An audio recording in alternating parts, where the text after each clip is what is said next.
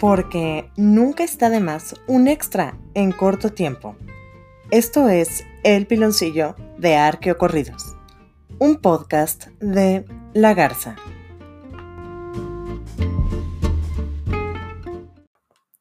Hablemos del Camino Blanco en la zona maya. Y sí, era blanco. Si Dorothy tenía un camino amarillo para llegar a la ciudad de Oz, pues los mayitas tenían un camino blanco para llegar a Cobá, en Yucatán.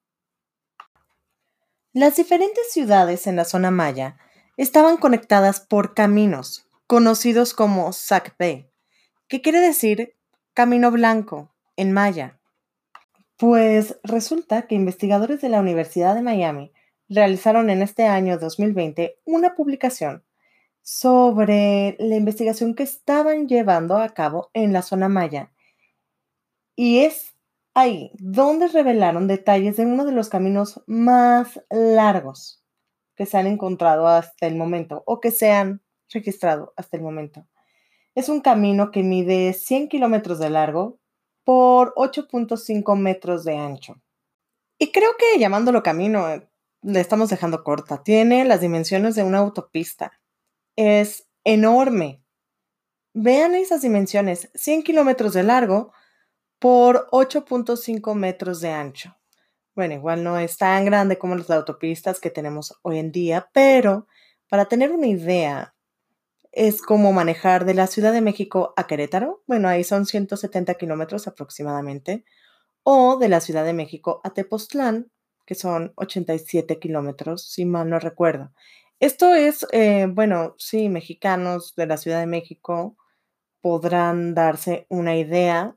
Mexicanos para el resto del país o personas del resto del mundo, bueno, 100 kilómetros son 100 kilómetros. Igual no es tan grande como la vía Augusta en Roma, pero sus dimensiones son importantes en la zona maya. Como todos los caminos en el mundo, este camino blanco funcionaba para conectar diferentes ciudades y para fortalecer el comercio entre ellas. Ah, también se hacían pues peregrinaciones espirituales y era una manera de poder mantener el control político de la región a través de los caminos. Para eso servían los sacpés en la zona maya. Sí, sacpés, ¿te acuerdan, no? Camino Blanco. ¿Y cómo estaban hechos estos caminos? ¿Qué tan resistentes eran? Quiero pensar que igual eran un poco más resistentes que algunas calles de la Ciudad de México. Pero, a ver, vamos al punto.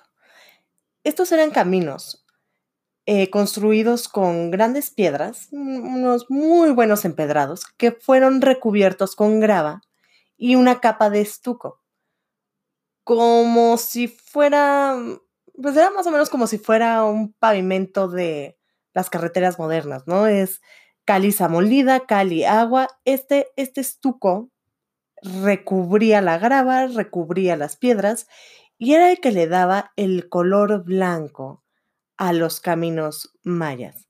Claro, deben de considerar que los mayas no se les iba el que tenían que nivelar el suelo y el que debían de aplanar el suelo para crear estos caminos. ¿eh? Pues bueno, este gran sacbé de 100 kilómetros de largo eh, fue revelado junto con otras 8.000 estructuras de diferentes tamaños ahí en la zona maya a través del LIDAR. ¿Se acuerdan qué es el LIDAR, verdad? El LIDAR es pues es una técnica o es una herramienta utilizada en la prospección arqueológica. Y en este caso funciona como un láser que sacado desde el aire. Todo viene desde el aire. Va una avioneta sobrevolando la densa selva de la zona maya y sueltan un láser que escanea toda la región. No importa qué tan densa esté la vegetación en la zona, este láser permite registrar eh, estructuras mm, debajo de la vegetación y debajo del suelo. Es así como se encontraron estas 8000 eh, estructuras de diferentes tamaños y el camino de 100 kilómetros de largo. Esta técnica te permite obtener información general de un gran espacio. Si quieres saber más sobre la técnica de prospección, pues hice el episodio 8, donde hablo precisamente técnicas de prospección. El caso es que esta técnica fue utilizada por la Universidad de Miami, estos mismos que hicieron su publicación en este año. Y ahí registraron este camino que data más o menos de entre el año 600 y 700 después de Cristo, el cual conecta las antiguas ciudades de Cobá con Yaxuná en la península de Yucatán.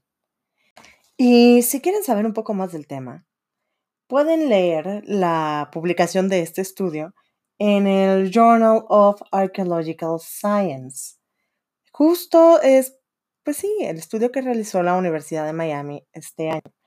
Y mm, si quieren les dejo el link en Twitter para que puedan acceder al artículo o también pongo el link en la descripción de este episodio.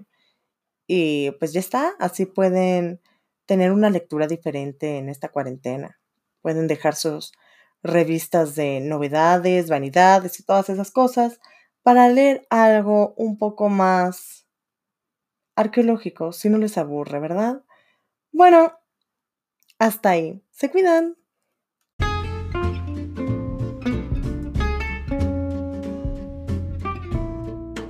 Así fue este extra, este piloncillo de Arqueocorridos, por la Garza. Gracias.